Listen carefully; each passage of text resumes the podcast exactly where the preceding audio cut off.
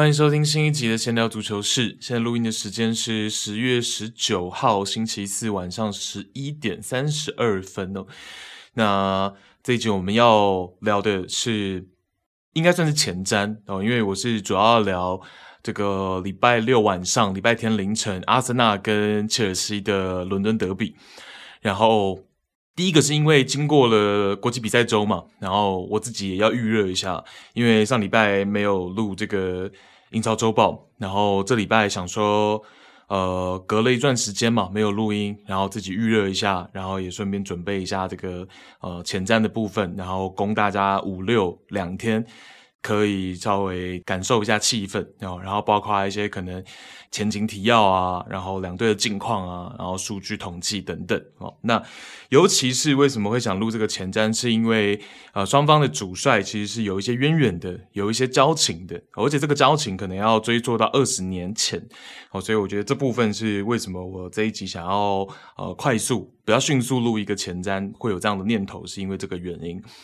哦，然后比赛的部分呢，我是今天的傍晚左右开始补了这个切尔西前两轮的这个比赛。那阿森纳跟曼城那场比赛，相信大家都有看哦，所以我就因为也隔很久了，然后其实也有不少人聊过，所以我就不会特别再去聊这场比赛。那我们那时候大家有看限动嘛？大家都是一起看着直播的。哦，那反而是切尔西的前两轮呢，我本来是呃没有看，所以呢。刚刚补了一下前两轮的这个内容，所以等一下也会跟大家分享一下切尔西前两轮的一个情况，哦，然后包括了就是两队国际比赛周的一些伤情啊等等的，哦，我们这一集都会一并的跟大家聊到，所以会是一个已经更新过时间的一集，哦，就是说就是符合现在十月十九这个时间点的一集。好，那我们就先聊双方主帅哦，阿尔特塔跟波切蒂诺。相差十岁的两人呢，二十一年前在巴黎圣日耳曼曾并肩作战三十九场比赛，三千一百六十一分钟。当年十八岁的阿尔特塔东窗被巴萨 B 队租借到巴黎，那一年半的时间才算正式开启阿尔特塔的职业生涯。也是在那里，他和正值生涯巅峰的 Pochettino 相识。阿尔特塔抵达巴黎的同一个冬天。Pochettino 也刚刚从西班牙人转回巴黎。零一零二赛季，也就是两人合作的第一个完整赛季，巴黎在当时的 UEFA Intertoto Cup 夺冠。当年托托杯，那就是 Intertoto Cup，是欧洲第三级的赛事，举办在夏天的七八月。前两名可以拿到欧霸的门票。对于前一个赛季只有法甲第十一名的巴黎来说，是唯一的途径。就如果要拿到欧霸的资格的话，那当时托托杯每个联赛同样有固定名额，但是由各个俱乐部自己凭意愿去申请，再由有申请且排名靠前的俱乐部拿到名额。那当年巴黎在决赛碰到的是意大利的布雷西亚，，Arteta 和 Pochettino 两回合都是主力，最终帮助巴黎夺冠。也勉强算是阿尔特塔职业生涯的第一个冠军哦，毕竟这个 In the Total Cup 并不是一个真正就是名义上了哦，当然他是冠军，是一个奖杯，可是就是呃，可能通常在定义里面，大家在计算上面，他可能不会算哦，所以就要看大家怎么样去去认定。过后两人就不再有同队共事的机会，但那短暂的一年半已经足够两人明白彼此才华，惺惺相惜。二零一四年，一位是阿森纳队长，一位已经是热刺主帅。北伦敦德比赛前，阿特塔接受《镜报》访问，他说他一直都知道 Pochettino 会成为顶级教练。二零一九年年初，Pochettino 还是热刺主帅，阿特塔则变成了曼城助教。波叔已经提前在那个时间点预测阿特塔将成为世界上最好的主帅之一。同样在二零一四年《劲爆》的那个访问里，阿尔特塔表示，Pochettino 对他来说像是父亲。我们在巴黎圣日耳曼一起踢球，当我开始我的职业生涯，他是我们的队长，他就像一名父亲。即使他不喜欢这个词，但他真的非常照顾我。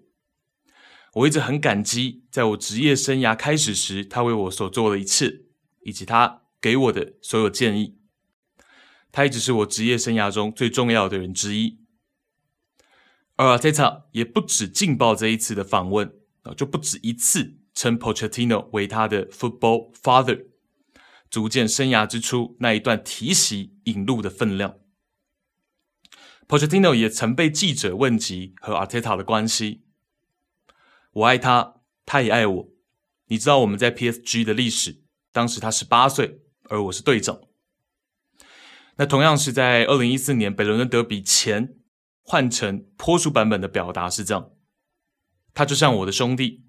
我爱 Mikel Arteta，我知道他在另一方以体育的角度是敌人，但我爱 Mikel，因为他是一个很好的人。那这两位 Arteta 和 Pochettino 将在本周末。首次以两军主帅的身份场上对垒，那再加上呢，阿森纳其实有四名切尔西的旧将离开蓝军，成为自己动能的 Nketiah，还有十四岁时被切尔西解雇，但离开之后仍然被 John Terry 多次在私下鼓励的 Declan Rice，当然还有 Jorginho 跟 Kai Havertz。那切尔西的部分呢，硬要说的话，就是 Broja 和 Madueke 曾经是热刺的青训，所以无论如何，本周末这场德比战可以说是充满看点。无论是主帅的角度，还是阿森纳有四名切尔西旧将的角度，都是会有很多话题性的一场德比战。好，那再来呢，我们就来回顾一下切尔西前两轮的比赛哦，分别是碰到富勒姆和伯恩利。那前两轮相同的是呢，切尔西都用的攻防一体的四三三阵型，攻防都是三中场的架构。那举例碰到富勒姆的那场比赛哦，第七轮碰到富勒姆，进攻的时候是倒三角形，Gallagher 和 Enzo 是左右中前卫，然后 Caicedo 是单独的六号位，但防守的时候呢，倒三角形会变成正三角形，Gallagher 会在中路去盯防对手的六号位 Polinia 然后 Cassado 和 Enzo 负责对手的两名中前卫 Pereira 和 Reed。那这个当然第一个就是说自己的三中场要怎么样去对位对手的三中场嘛。那再来就是会这样去啊倒三角变正三角呢，就是呃 Gallagher。他是比较有这种在高位去施压对手能力哦，这以这三个中场来说，那更适合去做这个角色的情况下呢，就直接让 Gallagher 从右边的中前卫进攻的时候嘛，移到更靠近正中路的这个位置去盯防对手的六号位，然后 Caicedo 跟 Enzo 去对位对手的两个中前卫，哦，等于是一个对位的一个一个角度啊，做这样子的一个攻防上的微调，哦，但是碰到富勒姆，碰到伯恩利。切尔西都是三中场的架构啊，同样的三名球员，然后啊，同样是三中场的架构。那在进攻端呢，这三名中场球员在前两轮的联系是非常顺畅的。科塞多居中做节拍器的表现也很出色，包括一些短的一脚出球，包括一些快速转移到左侧的过顶球。这个快速转移到左侧的过顶球是在打富勒姆的比赛有更多的体现。那打伯恩利的话就比较少一点。那换位上是另外一个前两轮切尔西进攻端表现比较好的点哦，就是说，呃，这一套阵容其实在前两轮已经形成了一定的默契。居中的我们说通常是 Caicedo 嘛，好，但是他跟 Enzo 之间会有一些轮换。哦，就是在接球的过程当中，在轮转的过程当中，可能会变成是，诶，Enzo 变成进到六号位的位置去接应，那 c a s e d o 自然就会到左中前卫的位置，哦，这样的一个轮转。那包括 Gallagher 在右侧也会和右边锋 Palmer 有轮转，可能是无球的交叉跑位，也会有传递之后的顺势换位。哦，所以其实前两轮我们先不论对手来。来说的话呢，切尔西在进攻端其实是跑得蛮顺畅的。哦，这一套四三三这一套阵容哦，其实已经形成一定的默契。那和富勒姆一战呢，因为常规的先发中锋 Jackson 累积黄牌禁赛，切尔西启用了二号中锋 Armando Broja。这不过是青训出身的 Broja 生涯第四次代表蓝军先发。那在上半场呢，他有一个反弹在自己身上运气成分的进球。那撇除这个进球，我们来讲对位的话，打富勒姆那场比赛，Broja 如果是和富勒姆的右中卫 Diop 对位，基本上 Broja 是输的，输多胜少。譬如想人球分过，他会被 Diop 卡住位置；譬如想背身接应队友的传球，但会受到身后 Diop 的对抗而无法成功拿到球。但如果是在这个进攻的右侧对位的是富勒姆的左中卫 Ring 哦，队长 Tim Ring，那 Broya 就会相对比较占优势。好，所以是那场比赛 Broya 在对位对手两名中卫的一个大致的一个情况。那第六十五分钟，Broya 在一次对抗摔倒之后，Pochettino 做了预防性的换人。毕竟 Broya 刚刚从十字韧带的伤势复出。上赛季就受伤，然后在这个赛季的前段也还在恢复，哦，所以保险起见就做了这个换人，然后由 Ryan Sterling 直接对位担任中锋的位置。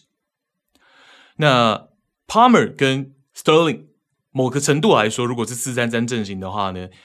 呃，也不是某个程度，他们基本上就是位置是会重叠的。就如果 Sterling，我们知道开季他都打右边锋为主嘛，哦，那位置其实就是重叠的。所以这个部分我们等下放在后面一点去跟大家做一个我自己的一个看法的一个分享。好，那打富勒姆，因为 Broya 预防性换人，所以 Sterling 上来是打中锋，哦，就暂时没有这个问题。在那场比赛的后半段，那值得一提的是呢，这个题外话哦，Broya 现在。他代表的是阿尔巴尼亚嘛？那我们也知道，阿尔巴尼亚目前在欧洲杯预选赛的 E 组是排在首位，领先捷克和波兰，并且 Broja 作为阵中身价最高，而且是唯一超过两千万欧元身价的球员，他其实因为伤病，小组赛一分钟都没有上。但是阿尔巴尼亚是排在首位。那原本呢，在这一次的国际比赛周，Broja 是有入选名单的。而且有回到阿尔巴尼亚报到，但两天过后呢，他还是对自己大伤过后的身体有所担忧。经阿尔巴尼亚全队这个教练跟球员都同意之后，他就先行回到切尔西。他们好像是有这样的一个，我觉得算是很良好的一个制度，大家是有都有同意啊，然后 Broja 才回来切尔西。那尤其这次国际比赛周，阿尔巴尼亚只有一场是世界杯资格赛。然后另外一场是友谊赛哦，所以相对影响就也没有那么大。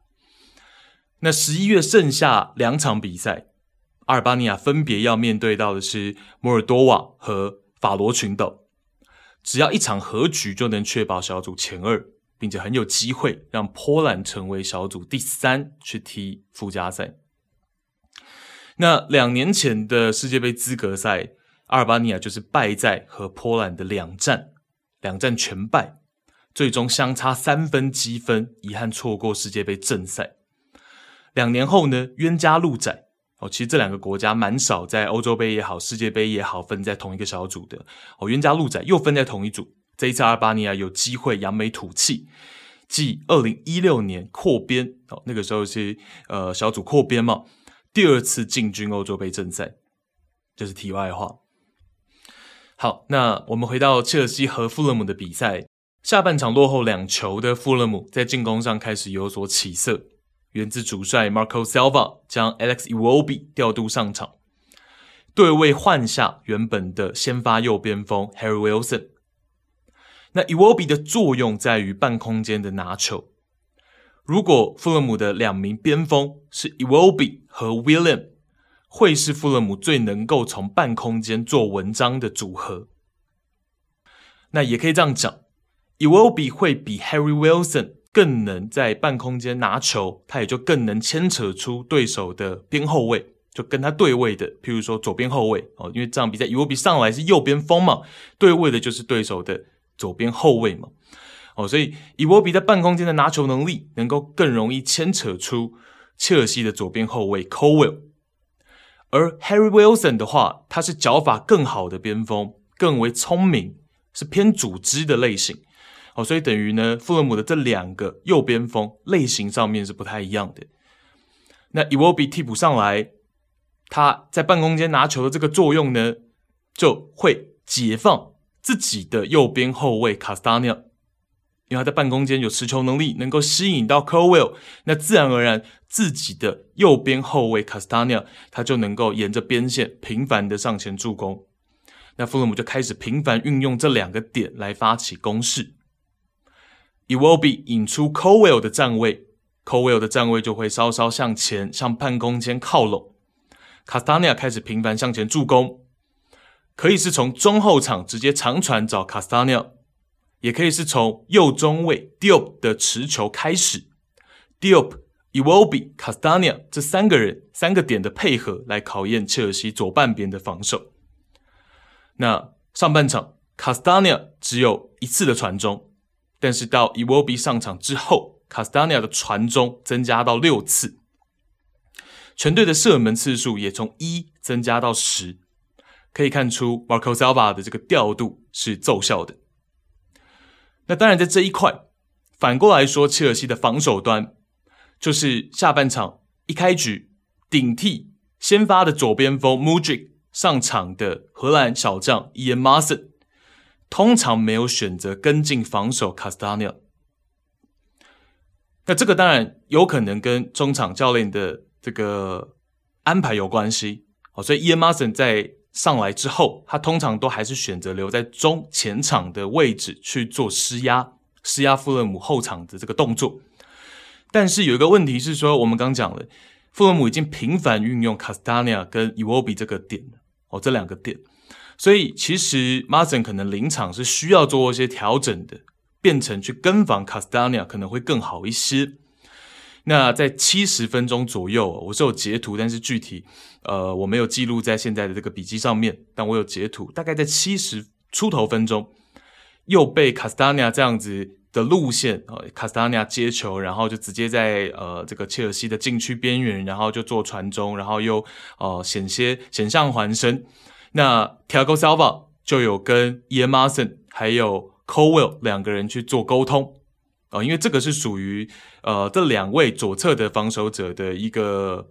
比较大的问题嘛，哦是他们两个要负责的哦。譬如说，如果 Colwell 就是要去呃对位出去 e w o b i 在半空间的话，那 Marsen 你就需要跟防 Castagna 嘛，那不然就是 Colwell 就不要被 e w o b i 半空间的这个背身的这个点给吸引太多，哦，所以就是跟他们两个去做沟通，所以有这样的一个情况发生。那 Mudryk 会在上半场结束被换下，是因为他有感觉到一些大腿不适。那和上半场的 Broja 一样，是预防性的换人。哦，应该说我们前面讲的 Broja 一样是预防性的换人。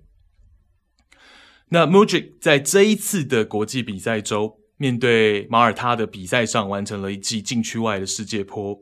也是他等了十五场比赛，终于等到的国家队的第一个进球。那所以相信二零二三年十月份对 Mudryk 来说会非常难忘，因为在和富勒姆的这场比赛上半场，他踢进了切尔西生涯的第一个进球，然后在隔周的国家队也完成了生涯的第一个进球。那八月底的时候，阿森纳的左边后卫是乌克兰国家队的左边后卫 Zinchenko 做客一个 YouTube 频道，他谈到了国家队的队友 Mujic，然后他就有讲说，他觉得 Mujic 的极限是天空嘛，这个就是直翻是这样的意思嘛。好，然后就讲说，呃，他觉得是因为现在的乌克兰联赛并不像十年前的乌克兰联赛这样，哦，所以你直接直接跳跃到英超，其实是会有一定的适应期的，这个是必然的。好，那因为你直通嘛，那其实是会有一定的适应期，但是他相信 Mudryk 的天赋是是绝对没有问题的。然后他也提到，就是其实，在去年赛季的尾声，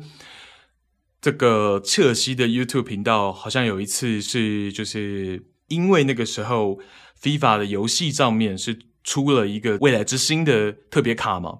那切尔西就是官方 YouTube 有找几名四名球员吧，就是比较呃，就是有出 Future Star 卡的四名球员上来猜他们的能力数值。然后就包括了 Mudryk，然后也包括了 Fofana，哦，法国的中后卫 Fofana。然后因为 Fofana 在法国是跟 Mbappe 同队，然后在切尔西是跟 Mudryk 同队。然后我们都知道这两名球员都是速度呃非常出众的球员，哦，所以主持人就有问 Fofana 说到底谁的速度更快？然后 Fofana 是斩钉截铁说百分之百是 Mudryk。然后 Zinchenko 在做客这个 YouTube 频道的时候也谈到了这件事情，因为主持人也问他嘛，那他就说呢，当然要以 Fofana 为主，毕竟 Fofana 是跟这两个人都做队友的。然后他也说他他的表情上面感觉是也有一点，就是说，嗯，Fofana 是真的是这样讲的啊，百分之百是 Mudryk 速度最快哦，更快哦，所以。可是他的那个表情是也有点点，就是有点浮夸哦，就有一点小小的，就是呃，Fofana 真的这样讲哦，这样哦，就是那种表情哦，大家可以去 YouTube 搜一下，应该是搜得到哦。所以这是 Zinchenko 八月初哦，八月底做客一个 YouTube 频道的时候哦，他谈到 Mudryk。那当然 Mudryk 确实是有天分嘛，然后我们也知道他迟迟踢不出来，可能跟确实跟他。从这个乌克兰联赛直接跳级到英超是有关系的，包括心理嘛。然后我们也看到，呃，之前在护腿板上面，他也是有这个把 Can't 的那个 T，然后他用画的嘛，就是把那个 T 慢慢的拔掉，然后就变成 Can，然后变成可以做到哦。所以，呃，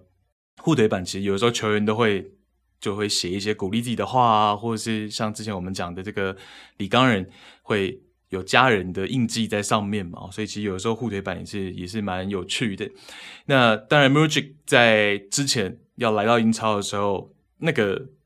重点的拉扯就是切尔西跟阿森纳嘛，啊，所以其实这也是另外一个本周末德比战的一个啊话题。OK，然后我们再花大概三到五分钟的时间，快速回顾一下打完富勒姆之后，切尔西是碰到伯恩利啊，打伯恩利的这场比赛。Lineup 上面唯一的调整是将先发左边锋从 Mujic 换成 Sterling。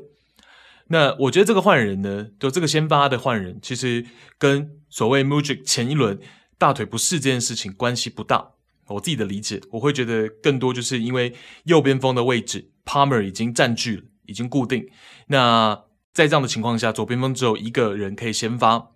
那有的时候，这就是稍微有深度的球队他会遇到的。你说甜蜜的负担也好，或者是主帅的课题也好，就是如果今天像这样的情况，然后 Mudryk 跟 Sterling 其实境况都不差哦，当然可能 Sterling 更好一些，但是都不差的情况下，有的时候就是主帅需要去稍微这样做个平衡嘛。哦，那可能打富勒姆是 Mudryk 先发，那打这个呃伯利的时候就换成 Sterling 先发，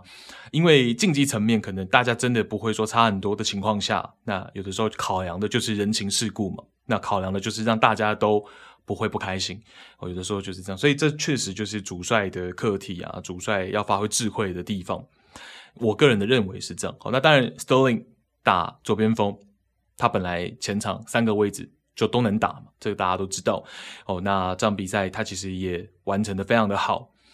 上半场是伯恩利率先破门，然后到上半场的尾声呢，Sterling 的下底传中造成了伯恩利中后卫 Altidale 的乌龙球。那整个上半场我们可以看到的是，Sterling 和 Palmer 作为左右边锋，但有截然不同的战术意义和作用。Palmer 同样会有很多和 Gallagher 的换位，这个我们前面打富勒姆的时候有跟大家提到。但这场比赛打伯恩利增加的是，他也会有和右边后卫 Cucurella 的换位哦，在这个方面也增加了更多的频率。那当然最常规的就是 Palmer 沿着边线回来去接右中卫 Disasi 的球，然后 Cucurella 从半空间顺势到前场站位。哦，这是最常规的轮转方式，大家可以想一下，Palmer 从边线回来，然后 c u c u r e l a 从半空间上去，那这个就会让 Palmer 能够在更靠后的位置去组织策应，甚至出一些有威胁的中长传。因为我们知道自加盟蓝军，然后更多就是主打右边路的这个位置，其实 Palmer 在中长传上面的稳定性是有保障的。哦，所以在这个方面，其实我觉得，呃，有更多跟右边后卫的换位，其实也是有它的效果的哦。那就是让他在中后场去参与组织嘛。那反过来，Sterling 的部分哦，他则是承包了大量球队从中后场右侧转移到前场左侧时的边路持球进攻，包括手转攻的反击情境，持球位置就会更在禁区里外，然后准备为一波进攻做收尾。这就是我们通常比较认知上的边锋是这样的类型，然后当然也是我们认知上 Sterling 打边锋时候的类型嘛。哦，所以这是 Sterling 跟 Palmer 哦，其实同样是边锋，但是两个人的类型作用上面是截然不同的。那下半场一上来，Sterling 强行的突破下底，制造了点球，然后由 Palmer 主罚，那也是 Palmer 生涯二十四场英超以来的第一个进球。然后到了下半场的第六十五分钟，Sterling 再补上一个自己的进球，然后那个是 Caicedo 上抢。断球后的反击，好，那当然 Mudrik 和 Palmer 的组合其实也同理，Sterling 和 Palmer，一方面仍然是说明 Palmer 在这些选择中的特殊性，一方面是目前这三人的上场时间该如何分配，都会是像我们前面讲的 Pochettino 的思考量，尤其考虑到 Sterling 和英格兰国家队和欧洲杯正赛之间的现况。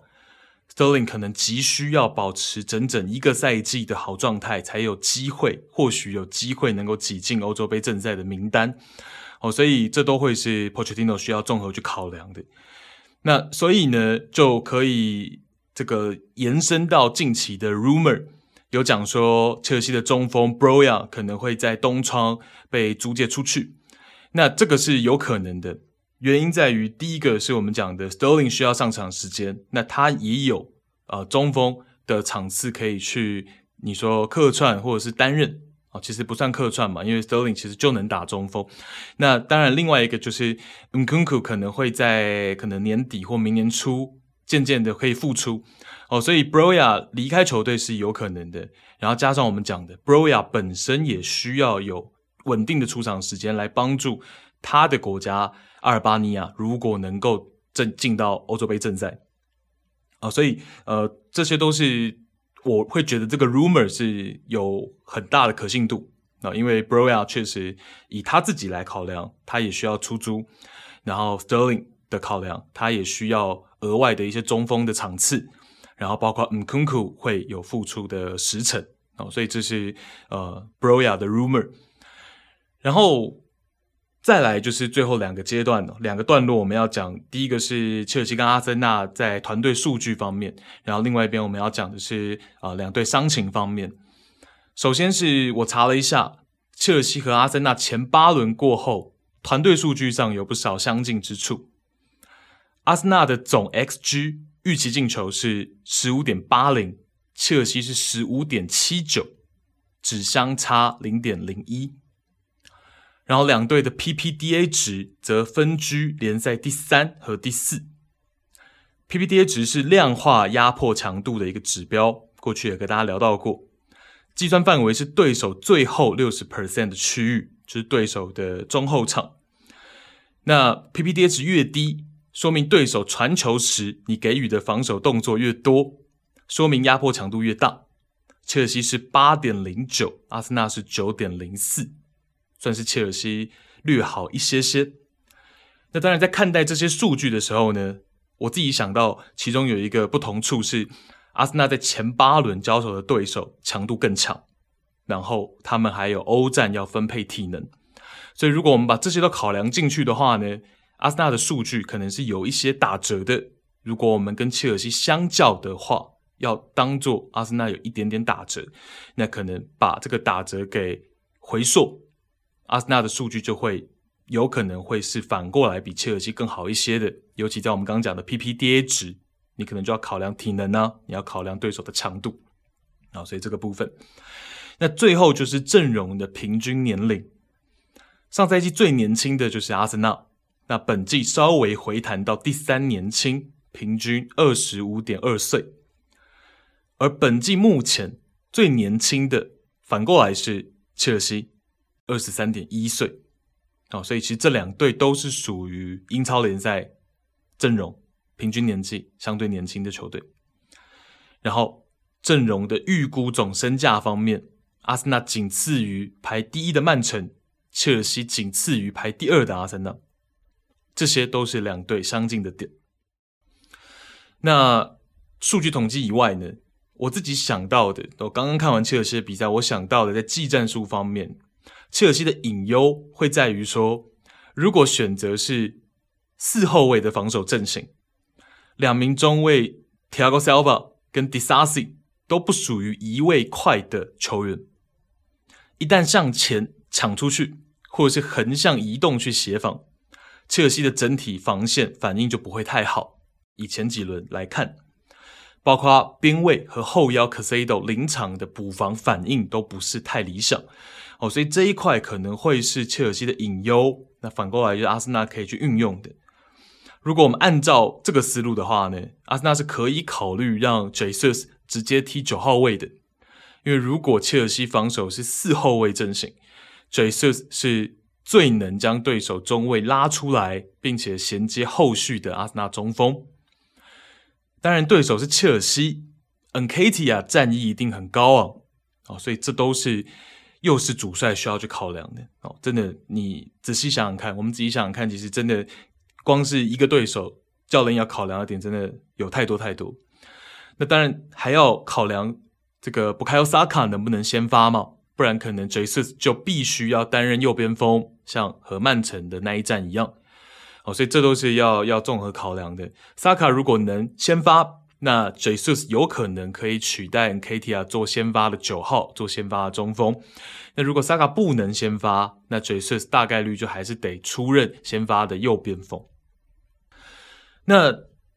反过来，我们再讲一个可能性，就是切尔西他未必会选择防守用四后卫阵型，因为在 Gusto 竞赛回来之后。哦，这个法国的小将，法国的右边卫 Gusto 竞赛回来之后，是可以切尔西是可以重新回到三中卫五后卫的防守阵型的。Gusto 回来去打右边翼位，然后 Cucurella 可以移到左侧，但这样中前场就会再少一个人不能先发，而且要割舍近两轮进攻运作顺畅的四三三阵型。好，所以这个其实也不容易。要做出这个选择，其实对于 Pochettino 来说也不容易，好，所以这就是都是我们可以去去看说，呃，具体周末的比赛双方的 line up，大家的阵型，然后再来就是还需要考量伤情的部分嘛。那其实比较多伤情的消息都一样是落在切尔西的的层面，切尔西会有比较多伤情的消息，包括我们前面讲的这个 Broja，然后呢 Palmer。在这一次国际比赛周是代表英格兰 U 二十一出赛，在第一场和塞尔维亚，我们看到那个九比零的比赛上，他是作为队长，但因为腿部有轻微的伤势，有轻伤，提前退场。然后英格兰 U 二十一也是为了防范未然和尊重各个俱乐部，教练团决定让 Palmer 提前回到切尔西。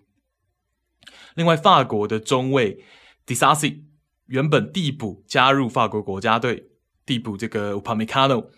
但接受扫描时发现左大腿股四头肌有情况，同样是预防性质，选择留在切尔西。所以整体来说呢，上述三人 Broja、Disasi、Palmer 都不致影响周末和阿森纳的德比战。考量可能只是先发或是替补。那其中又以 Disasi 的先发地位最重要，那 Palmer 次之，再才是 Broja。本季 Disasi 和门将 Sanchez 是切尔西唯二全勤出赛的球员，联赛包括联赛杯。那对于切尔西来说呢，有另一个比较好的消息是，月初已经恢复训练的 Reece James 有机会能在周末迎来复出。那 James 在今天稍早首次回到团队训练，哦，月初到今天之前他都是个人在训练，然后今天稍早是回到了团队训练。并且在 IG 留下了黑底白字的限时动态，感谢那些对我有耐心的人。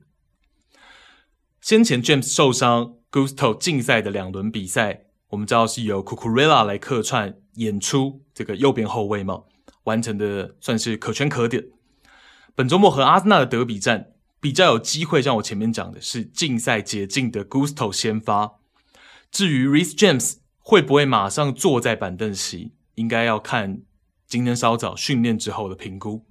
哦，而且比较有意思的，也是说明了强强对决的时候，其实大家的博弈有的时候甚至是在情报方面，就是 Reece James 的伤情，其实切尔西官方我自己感觉是有意在封锁的，到底他能不能回到名单，其实是不太提的。那他们愿意去提，像是 Chalobah，像是 c h u k u m a k a 可能周末没办法进名单，因为伤势的关系。可是他们就是不去提 Reece James 到底能不能哦？那包括 Reece James 自己也在卖关子嘛。我们刚讲那个限动，然后所以这就是这种强强对决、德比战赛前大家的这种。呃，博弈它可以在很多层面，对吧？那至于我们刚讲的二十岁的法国小将 Gusto，他在上周末替补登场，完成了自己法国成年队的首秀，我感到无比自豪，很高兴能代表我的国家。我希望会有更多机会。那一周以前，Gusto 接受 RMC 访问的时候，谈到自己和 Reece James 同位置的关系。这名小将是相当的直言不讳。我们给了对方很多建议，他试着帮助我，我也尽力帮助他。但在球场上，这是一场战争，他很清楚这一点。我们不一定会留有人情，谁踢得好，谁就能上场。那这个确实是很、很、很 real，很 real 这个小孩子哦，那很敢讲。哦，那 因为毕竟 rece James 是队内队长嘛，哦，那这个其实真的是我看到这个访问的时候，其实是有有一点小小的讶异的哦。这个年轻人很敢讲，真的蛮敢讲的哦。那当然，呃，实际上也确实是如此啊。那 Gusto 也是，你想他都完成了自己成年国家队的首秀了，他现在肯定是非常有企图心的时候啊，所以嗯。也不会太意外，其实也不会太意外哦。那呃，我觉得观众来说的话呢，我们也不能去说啊，二十岁这么年轻，你就不能敢于去跟队内队长去竞争嘛？这个坦白说也是不太正确的观念哦。所以呃，我自己觉得他这么敢讲是是 OK 的哦。那只是说你能不能在你上场的时候表现出你话里面这样的企图心，同等的表现。这个我觉得反而是是更重要的。那再来，我们整理一下阿森纳的重点伤情哦，其实是在中后卫 William Saliba 的部分。那 Saliba 的情况几乎和我们刚讲切尔西的中卫 Disasi 一模一样，他是因为脚趾的伤势而选择退出法国国家队，留在阿森纳。据称，这个慢性的脚趾伤势一直困扰着 Saliba。那但不过我会说，Saliba 跟 Disasi 的情况很像，很像是一样，或者说很容易让人做出同样的联想，是因为在这个阶段的国际比赛周，尤其法国也是只有一场资格赛，另一场是友谊赛，又尤其下一场联赛是德比战，就很可能会出现国家队和俱乐部之间的这种你知我知的交涉。有个名目，然后留在俱乐部，过去都会有这样的例子，哦，所以我自己的的猜测了，我会觉得 Disasi 跟 Saliba 的情况很像，当然可能确实有伤势的疑虑，但是确实不严重。那有一个名目的情况下，就直接就没报到了，就选择退出，然后留在俱乐部。那更多就是去备战德比战。那当然，俱乐部就会跟国家队有一些这种交涉。那当然，我觉得切尔西跟阿森纳这两队其实交涉都蛮成功的哦，所以看到法国国家队都呃没有怨言哦。那这个萨利巴跟迪萨西都没回去，那也是因为法国国家队本身中后卫就多嘛，所以哦，那大概的情况。那再加上就是这两名中卫，我们知道都是这两间俱乐部伤不得的主力。我们前面讲了，Disasi 是全勤的，然后 Saliba 的部分，其实从去年到今年，只要有阿森纳的球迷听众私讯我，问我说：“哎，阿森纳的呃前景，我都说只要 Saliba 不受伤，阿森纳就有机会争冠。”那所以 Saliba 跟 Disasi 对于阿森纳跟切尔西都是非常重要，真的伤不得。那所以具体我们当然要看，就是最后周末这两名中卫先发与否。那最后阿森纳的部分当然就是布卡尤萨克腿筋的伤势让他是拒绝了，应该说退出了这一次英格兰的征召，然后也因为这个伤势的关系，结束了个人英超连续八十七场的出赛记录。那萨卡确实是很明确的有伤，那能不能在周末先发？我觉得对于阿森纳来说也会非常的呃重要。包括我们前面讲的，萨卡能先发，Jesus 就能移到九号位，其实整体来说都会呃都会有影响，都会有牵连。哦，所以，呃，这大概就是呃，对这场比赛的整体的前瞻。那聊比较多切尔西嘛，因为我们前面两集的周报好像也都没有提过切尔西。那我稍早也是把跟富勒姆跟伯利的比赛跟大家补了一下，那这样会聊得比较确实一点。那所以这就是我们周末，周末当然不止。这一场大战嘛，周末有非常多的好戏嘛，譬如说意甲这边，米兰跟尤文图斯，然后包括这个默西塞德郡德比，这个利物浦跟埃弗顿的比赛，哦，然后还有像是富勒姆跟热刺的另外一场伦敦德比。富勒姆的话呢，主帅 Marco Silva 要尝试在第九轮拿下热刺，这样的话，他前九轮的战绩就能够追平上赛季。那热刺的话呢，当然就希望报先前联赛杯被富勒姆淘汰的一箭之仇啊，所以这是英超。其实这个周末也有除了切尔西跟阿森纳以外，其他蛮焦点的比赛。那西甲的话呢，可能就当属 Sergio Ramos 要睽违十九年哦，再一次跟皇马对垒。那是在塞维利亚的主场。那塞维利亚的副主席出来说，他认为 Sergio Ramos。就算进球了，他应该不会庆祝。好，所以这个其实蛮微妙的，是副主席出来带他讲这个话。那当然，我们要看看，呃，就是会不会有这样的一个进球的机会嘛？首先，你要先有进球，才会有后续这个。哦，所以，呃，这个周末其实有蛮多好看的戏嘛。好，那我们就等下周的英超周报。再回来跟大家聊，然后可能当然也会加一些欧冠的场次，或许啊、所以这就是我们这一集全部的内容。然后就以这个切尔西跟阿森纳的前瞻为主，我们预热一下，包括经历这个国际比赛周，然后我自己久违的没录音，然后也预热一下。那就谢谢大家的收听，拜拜。